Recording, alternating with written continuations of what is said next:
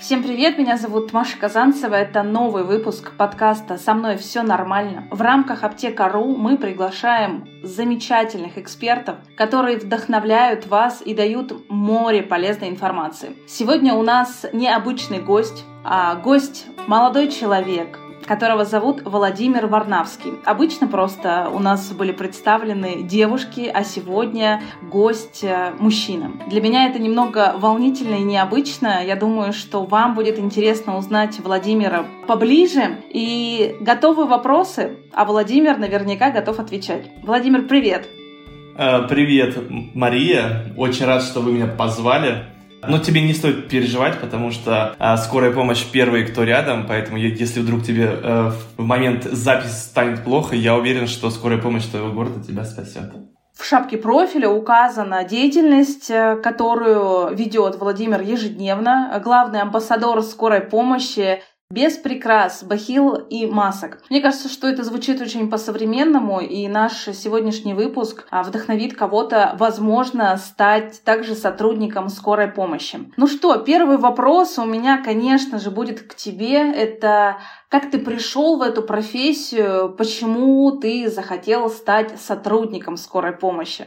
А, на самом деле, мне кажется, стандартная такая история многих докторов. У меня мама работала на, на скорой, у меня папа военный, мама работала на скорой, а бабушка психиатр.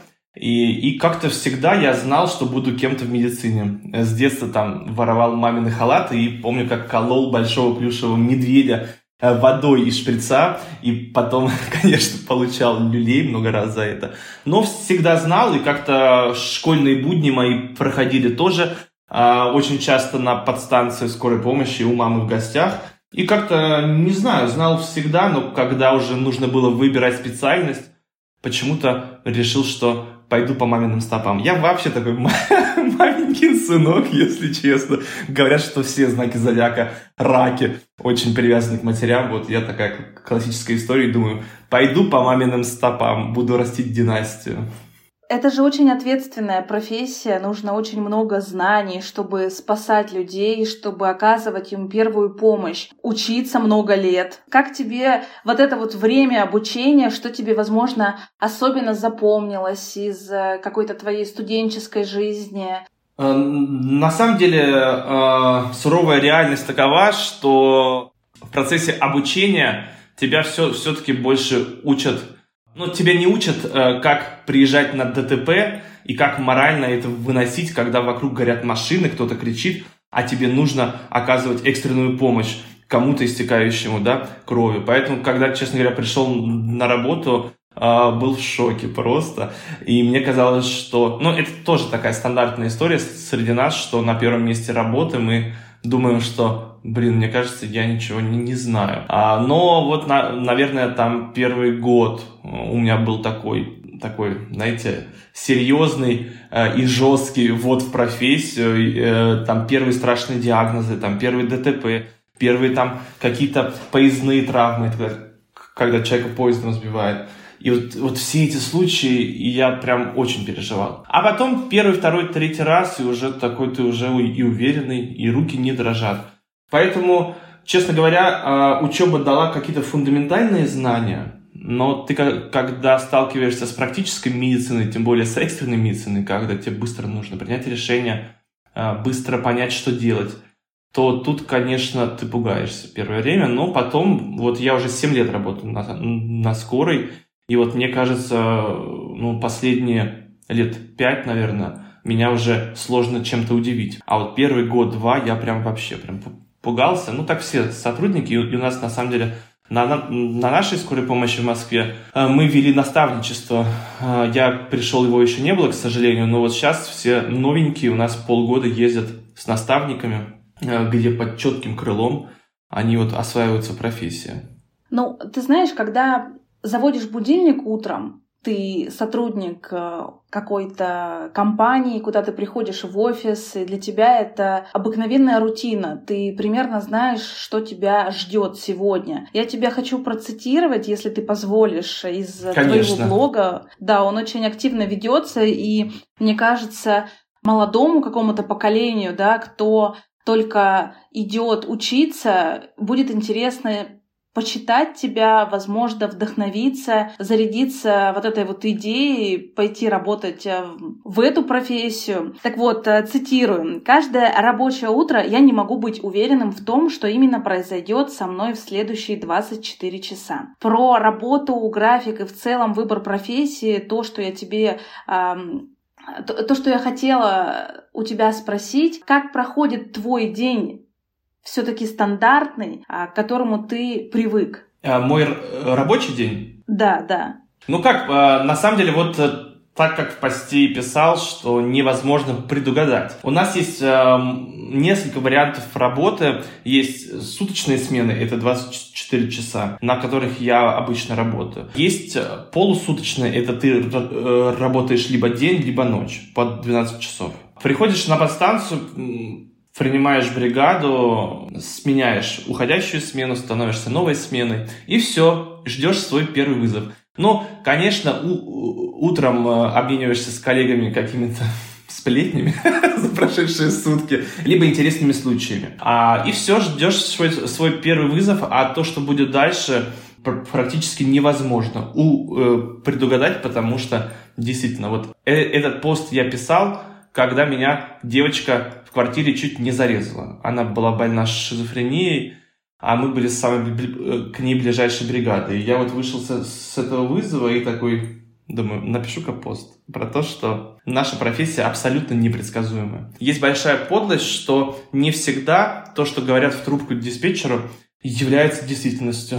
А, и ты так можешь приехать на боль в животе, а там будет какая-нибудь клиническая смерть. И ты будешь абсолютно не готов. Либо наоборот, кто, кто-то вызывает, говорит, что кто-то умер, а там мозоль на пятке. Поэтому тут, на самом деле, ты выходишь каждый раз и думаешь, а что же мне принесет этот день интересного? И, как правило, все-таки что-то интересное приносит, потому что наша служба такая, что а, каждый раз ждешь что-то новенького и интересного. Тут у меня сразу же к тебе вопрос. Что же нравится тебе в профессии? Ты уточнил, что бывают самые разные случаи, да, и уточнил не самые, так скажем, прекрасные случаи. Люди могут и напасть, да, люди могут э, в целом вызвать просто так.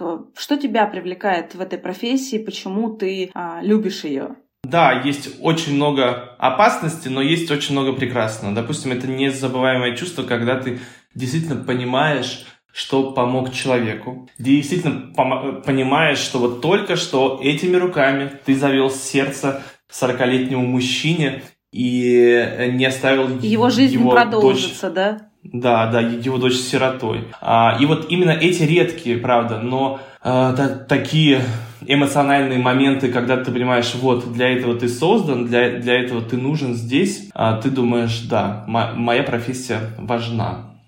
Поэтому за это ее и люблю, потому что есть как, какой-то в ней шарм. Но еще, честно говоря, вот среди нас ходит такая а, поговорка, что не бывает бывших сотрудников скорой помощи. Все-таки очень многие те, кто устают и думают, что скорая помощь уже не для них, уходят на какое-то время, но все равно всегда возвращаются. Потому что вот скорая помощь это такая, знаете, такая особая специальность. Вот, допустим, мы, я вот могу спокойно написать незнакомому мне человеку со скорой помощью в другом городе даже, и мы будем с ним общаться, как будто бы мы с ним знакомы лично. Вот мне кажется, нет ни одной врачебной специальности, которая вот так вот спокойно, даже будучи незнакомыми, тебя воспримет и будет с тобой общаться, как будто бы вы сто лет работали вместе. Только потому, что вы оба скоропомощники. И вот за это я люблю, потому что мы вот какое-то такое ламповое сообщество. Ну, мне, да, мне очень нравится отношение твое к работе, потому что, ну, не всегда можно встретить таких людей, которые действительно любят и ценят свою профессию и деятельность, которая ежедневно, да, э, занимает э, их жизнь. А мне понравилось, опять же, как ты уточнил в своем блоге, а, я еду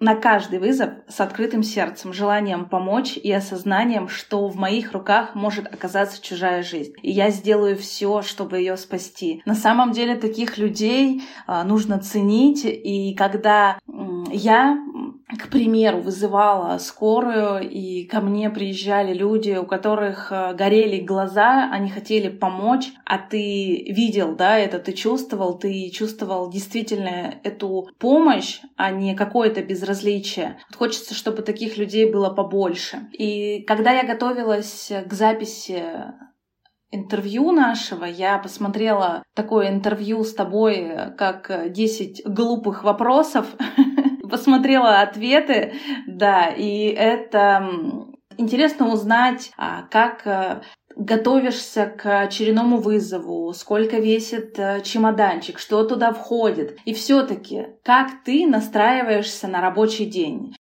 Я говорю именно про какое-то моральное состояние, потому что, повторюсь, ты не знаешь, что тебя ждет, но все-таки к этому нужно готовиться как-то. Вот готовишься ли ты? Есть ли у тебя, да, эти сборы? Э, на самом деле, если вы ждете, что я буду рассказывать, что каждое мое утро начинается с мантры на какое-то удачное рабочее утро, то нет. Просто стою по будильнику, иногда с сотого раза стою, иду в душ, завтракаю и еду на работу. А особых каких-то а, ритуалов либо обычаев перед работой нет. А у нас есть, правда, единственный ритуал, что ну, мы так шутим, конечно, это ну, не является действительностью, но вот если у тебя смена проходит как-то так тяжело, ну, какие-то пациенты тяжелые, случаи непонятные, то мы такие думаем, блин, а не грешил ли я вчера? Поэтому мы все-таки перед суточными дежурствами стараемся не грешить. Что такое грешить, э, никто не знает и, и никто не уточняет, ну, что именно делать нельзя. Но вот мы такие, Наверное, ты вчера грешил, поэтому у нас сегодня смена проходит плохо своему напарнику. Вот, поэтому стараюсь перед ну, сменами, конечно, там раньше лечь спать, потому что это сутки, там, могу пропустить чей-то день рождения, либо раньше уехать. Э, ну, раньше на меня многие обижались, но я всегда им, им говорил, друзья, скорая помощь – это как армия. Я не могу, у меня завтра дежурство, я не могу сегодня веселиться там до ночи, потому что завтра у меня там будет, ну, а, не, не такой острый ум, как нужен. Поэтому вот как-то так жизнь меняется под суточный график, а чтобы что-то делать перед работой такое супер необычное, ну нет, такого нет. А можешь ли ты дать какие-то рекомендации, как а, подготовиться к встрече с врачом? А, потому что, опять же, посмотрев а, интервью, тебе задавали вопросы про бахилы, да, некоторые врачи залетают, не меняют обувь, не используют бахилы, не знаю, не протирают руки. Можешь ли ты дать какие-то все-таки рекомендации, советы, как подготовиться, может быть, стандартные в каком-то смысле? А, ну, вот, конечно, мы понимаем, понимаем, что э, не каждому случаю вызова скорой помощи можно подготовиться, потому что иногда ну, состояние пациента не позволяет, что, ну, там, если у вас, допустим, какой-то инфаркт либо инсульт, вас парализовало, да, и работает только одна рука, чтобы вызвать скорую помощь, тут, конечно, вы никак не подготовитесь. Но есть такие общие рекомендации с пометкой, если вам позволяет ваше состояние. А, это, ну, все банально. Приготовить документы, полис паспорта. Это не, не значит, что если у вас их не будет, мы не окажем вам помощь. Окажем, но все равно лучше приготовить. Также, ну, честно говоря, часто просим стулья, поэтому можете заранее поставить, ну, два стула, потому что чаще всего бригады, ну, мне так хочется верить, что вся скорая помощь ездит в полном составе, когда не один фельдшер, да, а все, все-таки двое. Поэтому два стула. А, и если как бы очень вам а, важна чистота ваших ковров, то, конечно, я рекомендую не вступать в перепалки с бригадой, потому что, в принципе, скорая помощь, а, ну, так-то глобально не должна надевать бахилы. А, а если вам очень ну, важна чистота вашего пола, то можно застрить там ну, газетами, либо загнуть ковры, опять-таки, если вам позволяет состояние. Но вот в те моменты, если а, вы чувствуете, что вам очень плохо, вы вызвали скорую помощь, и вам кажется, что вы сейчас можете, допустим, потерять сознание. Я всегда рекомендую открыть заранее дверь, чтобы бригада беспрепятственно попала к вам в квартиру и смогла сразу вам оказывать помощь. А что касаемо мы, мытья рук, в идеале, конечно, скорая помощь ну, тоже не должна мыть руки, потому что есть спиртосодержащие антисептики, которыми мы должны обрабатывать руки, да. А, но вот если все-таки э, ваша скорая помощь моет руки, да, то заранее приготовьте чистое полотенце, потому что очень часто, ну вот почему я не люблю, допустим, мыть э, руки, у пациентов, потому что спрашиваешь, а можно мне чистое полотенце? Они говорят, да, вон там, вот это вот висит мятое, грязное, ей вытирайте. И ты такой думаешь, ну почему, почему я должен вытирать каким-то грязным полотенцем руки? Вот, но поэтому готовьте, пожалуйста, заранее, потому что никто не думает, как, а каково нам вообще приходить к пациентам. Вот порой попадаешь и такой думаешь, боже мой. Ну да, это уже получается действительно взгляд э, по ту сторону. И когда вызываешь скорую, не всегда скорая приезжает быстро. У меня были случаи, когда мне было очень плохо, а, было высокое давление, была сильная головная боль, и скорая приехала только спустя 7 э, часов. А, я прекрасно понимаю, что наверняка бригады были загружены, да, а, но мне хотелось бы задать вопрос каких-то таких, ну, как стандартных а, ситуаций, которые могут возникнуть. Это первая помощь при кровотечении а, или первая помощь при инсульте, который, опять же, в наше время часто, да, встречается не только у взрослого поколения, в том числе и у молодого. И как сбить высокую температуру, если это ребенок, да, и ты не знаешь, что делать, скоро не едет. Э, мог бы ты дать рекомендации по вот этим вот э, моментам? Хочется узнать. Наверняка ты знаешь, чем можно помочь в этих случаях. Конечно, конечно, знаю и сейчас расскажу. Но хочу начать с того, что да, то, что скорая помощь порой едет очень долго, непозволительно долго, допустим, 7 часов, как вот в вашем случае, да, это, конечно, это, конечно, моя боль. Я понимаю, что это не вина бригады, вы правы. Чаще всего просто бригады не справляются, население большое, бригад мало в некоторых регионах, да, а мы же делим свои вызовы на экстренные и неотложные. Допустим, экстренные – это там, где есть угроза для жизни, там, судороги, падение с, высоты, без сознания, ДТП, ну, что-то такое, да, там, где человек реально может, а, ну, потерять жизнь в очень короткое время. Вот на эти вызовы мы едем в первую очередь. И, очевидно, вы ждали 7 часов, потому что в вашем регионе было очень много вызовов, и предательски еще влезали первой срочности, как мы называем. И вот бригада сначала грубо говоря, обслужила все ДТП, потом поехала по вот таким высоким давлениям. Поэтому никогда э, не ругайтесь на скорую помощь, я вас прошу, потому что, ну, бригада здесь не виновата, это логистика медицинская э, от бригады не зависит абсолютно никак. Мы не, ну, мы не пьем там чай нигде в подворотне, там, пока вы нас ждете. Нет, мы вот ездим от дома к дому. Поэтому бригада здесь не виновата. Что хочу сказать. Пока ждете скорую, давайте а, если у вас кровотечение. Во-первых, как бы, ну, стоит э, в, в идеале, конечно, отличать венозное кровотечение и артериальное. Да, ну, откуда? Что повреждена артерия либо вена.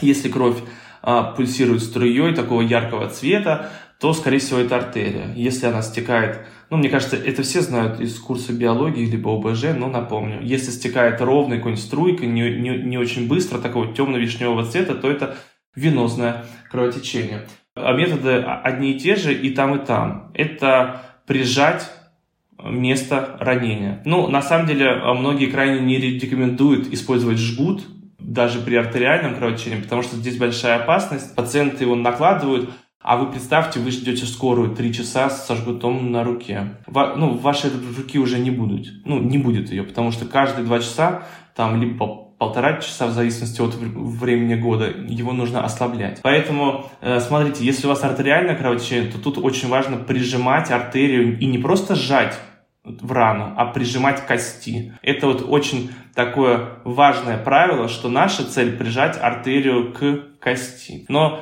честно говоря, вы долго это делать не сможете, потому что это очень энергозатратный процесс. Там ну, минут 20 посидите, так дальше у вас рука просто устанет этого делать. Поэтому прижали и бинтуйте, туго бинтуйте э, всем, чем есть. Э, второй способ, если у вас, э, допустим, конечность да, повреждена, то забинтовали, допустим, у вас венозное кровотечение, да, кто-то, ну, не дай бог, поранился, либо вскрыл вены, вены в присутствии вас. Что делать? Забинтовать руку там, где рана, и поднять ее. Возвышенное положение конечности, допустим, поднять ру руку к потолку, да, это поможет сбавить обороты кровотечения. Можно еще прикладывать холод, но на самом деле, если вы хорошо забинтуете руку, и ее поднимете, то уже полдела сделали. Что делать, если ранение шеи? Один раз у меня был такой вызов, мужчина поранил себе шею. И, и окружающие не смогли ему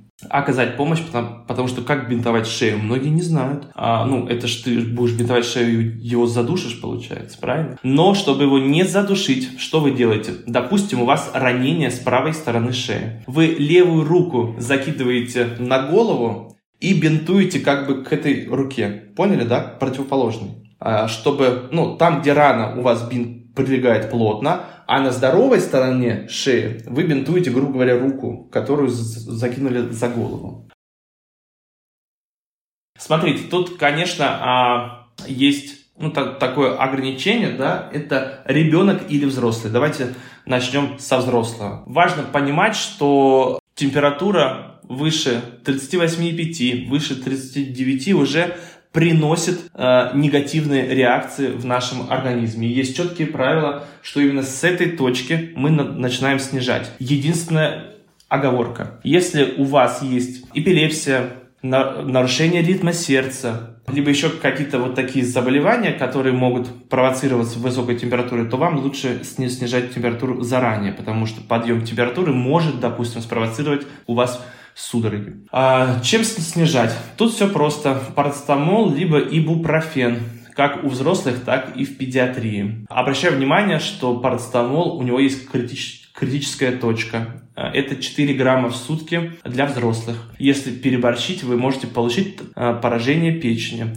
Один раз у меня была пациентка, у нее была, правда, головная боль. И она съела очень много парацетамола. Я вот сейчас не, не помню сколько, но намного больше, чем 4 грамма. Э, э, это вышло потому, что она пила простой парацетамол, терафлю, ринзу и еще ряд препаратов. Многие пациенты не знают, что, допустим, в том же терафлю тоже парацетамол. И всегда нужно читать упаковку, сколько парацетамола там содержится, потому что вы можете наглотаться всего подряд, а по итогу это будет один парацетамол, и получите передозировку. Так вот, выпили все лекарства, жар понижающий и ждете. И эффект будет примерно минут через 30-40. Если эффект низкий, не такой, как вам хотелось, либо еще что-то, вы можете встать под душ, если вы взрослый молодой человек. Не обязательно холодный, э, достаточно просто комнатной температуры поставить под душем. Это физические методы охлаждения. Вот знаете, многие мамочки, когда ждут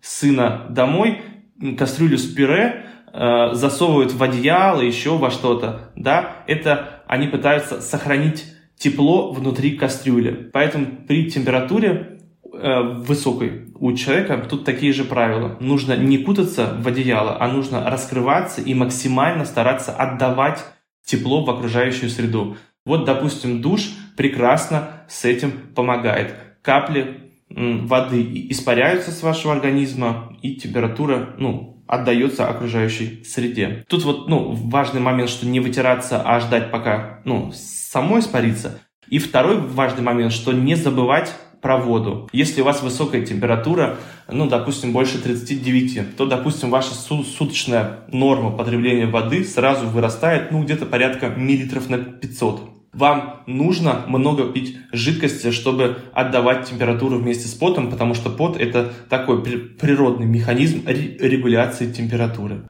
А, и есть второй, конечно же, сценарий, это высокая температура у детей. Здесь Такая же история, что если у ребенка есть заболевания нервной системы, типа эпилепсии, пороков сердца, аритмии, да, это болезни сердца, еще какие-то такие, либо генетические заболевания серьезные, то тут, конечно, не стоит э, ждать высокой температуры. Либо, если ребенок склонен к фибрильным судорогам. Но э, фибрильные судороги это такие доброкачественные судороги, которые конечно, выглядят очень страшно, потому что любые судороги, на самом деле, я даже в блоге поднимал эту тему, что, в принципе, не так страшны судороги для здоровья, как ну, они страшно выглядят. Поэтому э, хоть фибрильные суд, судороги у детей на высокую температуру выглядят очень страшно для мамы, потому что ну, ребенка трясет, он, он синеет, еще что-то. А, но на самом деле беспокоиться не нужно. Мы достоверно знаем, что эти суд, судороги не приводят к эпилепсии, что они ситуативные такие на высокую температуру, и они появляются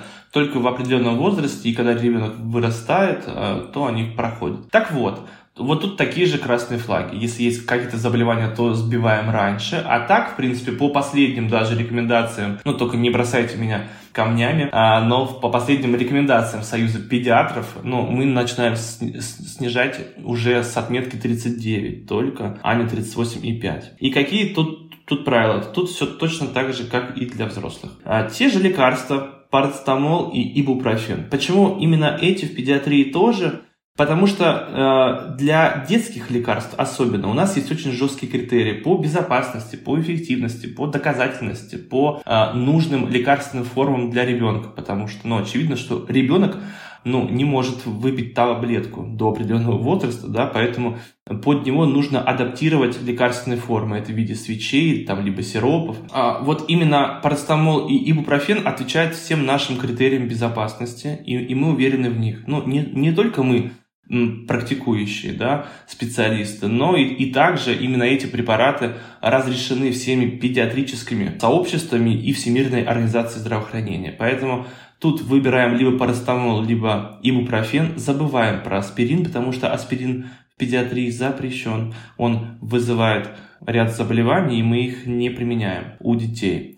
А, поэтому даем им парацетамол либо э, ибупрофен в той лекарственной форме, под которую подходит возраст. Но тут еще, знаете, а, очень часто э, дают просто дозы по возрастам. Я рекомендую все-таки ориентироваться на вес ребенка, потому что сейчас такое время, знаете, что дети э, совершенно не весят на свой возраст, кто-то на, намного больше, кто-то меньше, поэтому иногда можно просто не додать лекарства, потому что у вас крепыш вырос. Можно применять обтирание, если ребенок в душе стоять не может, хотя взрослых детей мы ставим в душ спокойно, вот даже когда приезжаем, ставим их в душ. Вообще, на самом деле, а, начинайте, если это позволяет ситуация, с физических методов охлаждения для ребенка при температуре, потому что как бы у нас же нет а, цели запичкать его лекарствами. Если мы справимся физическими методами охлаждения, это уже прекрасно будет. Поэтому Начинайте всегда с них. При их неэффективности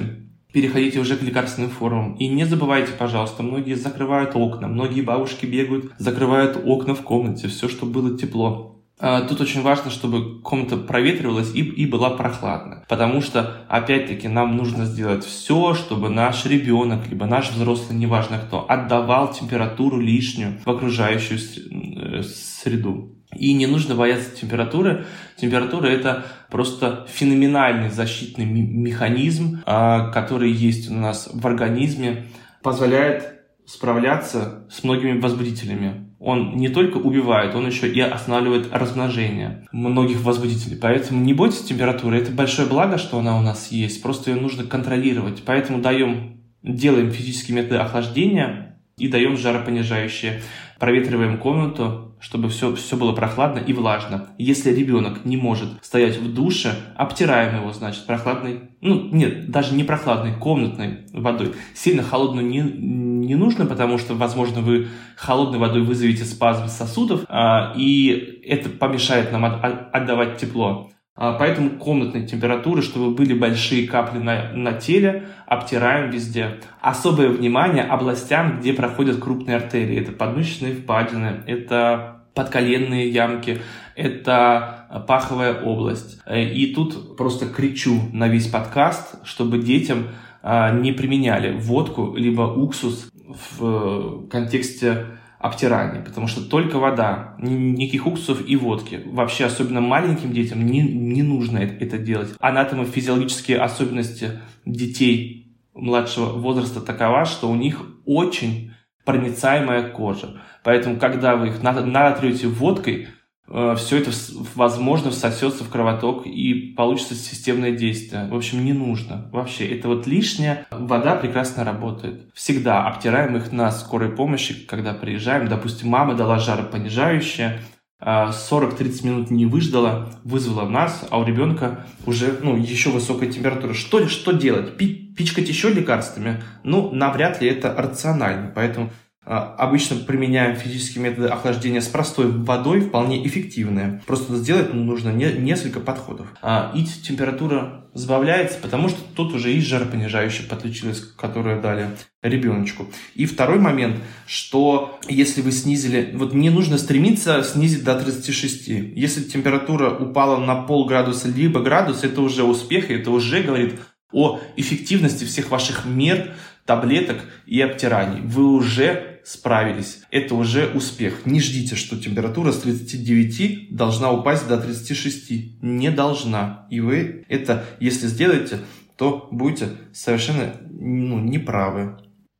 Я хочу поблагодарить э, за все рекомендации, которые прозвучали в этом выпуске. И действительно, ручка, листочек и памятка — это то, что нужно при прослушивании нового выпуска с Владимиром. Опять же, хочу тебя процитировать э, из твоего блога. Люди готовы делать все, что угодно, нежели идти к врачу за помощью. Даже если и дойдут, то 100 из назначений только 50-70 пациентов э, идут в аптеку, и лишь 25-30, э, если все-таки покупают лекарства, то принимают его по назначению. Я знаю, что ты готовишь очень интересный гайд, и мне хочется, чтобы ты сейчас поделился с нашими слушателями, что в него будет включаться, чем он будет полезен. Да, это действительно так. Э, готовлю свой свой первый продукт. Понял, что населению очень трудно ориентироваться, и иногда, наверное, мы и сами в этом виноваты, медицинские работники, что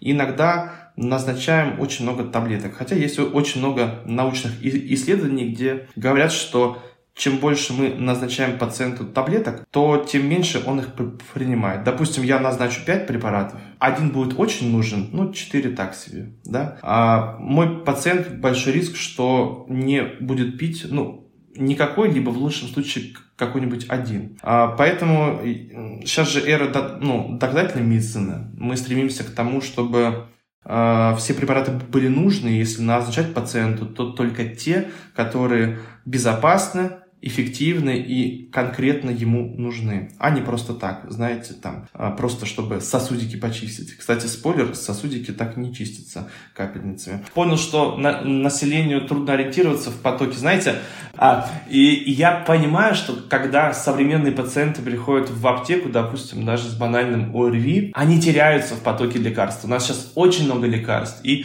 очень много классных, хороших, проверенных лекарств. А еще есть очень много, ну, лекарств, которые бы как бы в идеале э, наши пациенты бы не покупали просто так, просто тратят деньги. Поэтому решил сделать такой продукт, где собрал, причем сделал очень удобно, я считаю, хэштег я считаю, э, сделал очень удобно, что на каждый симптом. Допустим, если у пациента головная боль, либо изжога, либо та же температура, либо понос, рвота, либо еще что-то, ты просто открываешь нужную страницу, допустим, с рвотой, где я пишу кратко, от чего это бывает, кратко, какие препараты здесь лучше применять, какие безопасны и эффективны. Конечно же, все это со сносками как для взрослых, так и для детей. И прикрепляя необходимые исследования, которые подтверждают мои слова. Также сделал а, огромный раздел, это а, как помочь себе на утро после вечеринки, потому что понял, что тут, конечно, наше население тоже веселится как -то только может на утро 1 января. А вот делают все, что угодно. Хотя есть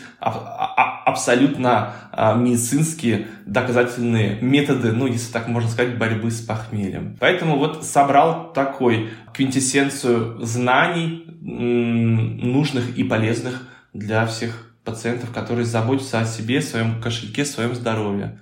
Потому что мне кажется, это важно. Потому что, знаете, вообще он называется домашняя аптечка. Потому что очень часто ты же приезжаешь к пациентам, ну, оставляешь им какие-то рекомендации, да, потому что как бы официально лечение мы не прописываем, но оставляем рекомендации. Вот до прихода терапевта, если у вас кишечная инфекция, применяйте то-то, то-то, то-то. Терапевт придет из поликлиники, что-то сделает, ну, что-то оставит наше, либо заменит. И всегда берешь у, у пациентов их домашнюю аптечку, чтобы посмотреть, а что же пациенту пить. Вот ты когда уедешь, а терапевт еще не пришел. И ты смотришь, и там, боже мой, все что угодно. Только кроме нужного и необходимого. Поэтому понял, что это нужно делать.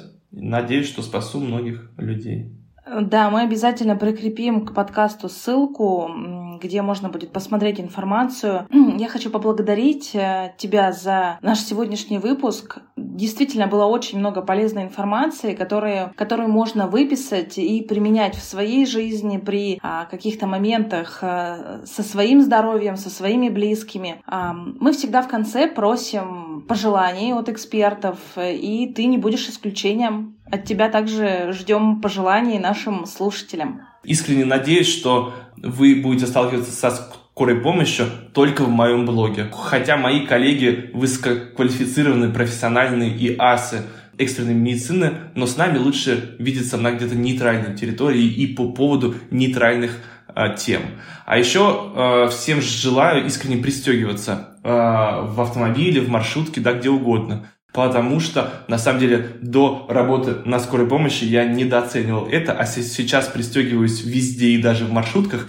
И хотя с меня смеются мои друзья, я всегда говорю, товарищи, вот сто раз я пристегнулся зря, а на сто первый он спасет мне жизнь. Поэтому надеюсь, что все наши слушатели последуют мо- моему примеру и будут себя держать в безопасности. Да будет так. А, я Всем, как всегда, рекомендую делиться нашим подкастом в своих социальных сетях, обязательно ставить звезды, комментировать. Это помогает нашему подкасту развиваться. И, конечно же, еще большее количество людей узнает про экспертов, о которых мы рассказываем, которые приходят к нам в гости на выпуске. Владимира я благодарю и также желаю процветания э, деятельности, а, классных жизненных моментов, побольше ярких и позитивных, и не прекращая делиться полезной информацией в своем, в своем блоге, чтобы мы знали и были, были предупреждены.